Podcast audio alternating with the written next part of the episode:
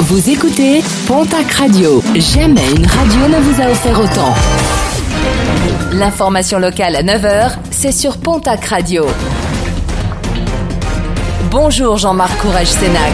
Bienvenue à vous et merci d'être chaque jour de plus en plus nombreux à nous rejoindre. Du monde dans la rue ce mardi à l'occasion de la deuxième journée de mobilisation contre le projet de réforme des retraites. De nombreux rassemblements dans la région mais également de nombreuses perturbations.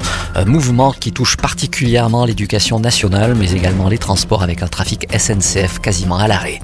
Un nouvel accident grave déploré sur les routes de la région. Une collision entre une voiture et un camion a été déplorée hier tôt dans la matinée sur la RN 21 au niveau de la commune de Juillan.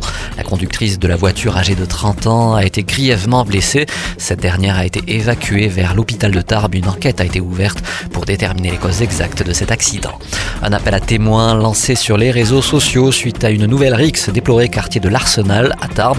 Un jeune homme se serait fait agresser par une bande de jeunes dans la nuit de samedi à dimanche entre 3h et 5h du matin. La famille de la victime recherche des témoignages pour faire progresser l'enquête et identifier les auteurs de cette agression. 4 mois de prison avec sursis et 1500 euros d'amende. Verdict du tribunal de Dax dans les Landes qui jugeait hier un adjudant de 46 ans à la tête de la gendarmerie de Tartas.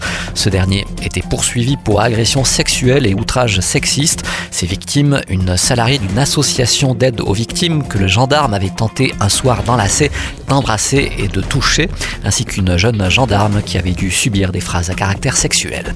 Depuis hier, les assises des Hautes-Pyrénées à Tarbes se sur l'affaire du naturopathe de la pharmacie du Méridien à Ibos. Ce dernier est poursuivi pour des agressions sexuelles sur de jeunes filles mineures et un viol sur une jeune fille mineure, une affaire révélée en 2018, des faits que le principal intéressé a toujours nié. Enquête ouverte à Bordère à Louron après l'incendie dimanche en cours d'après-midi de deux gîtes. Les pompiers ont été sollicités afin que le sinistre ne se propage pas à une maison attenante. De très gros dégâts à déplorer, mais fort heureusement aucun blessé.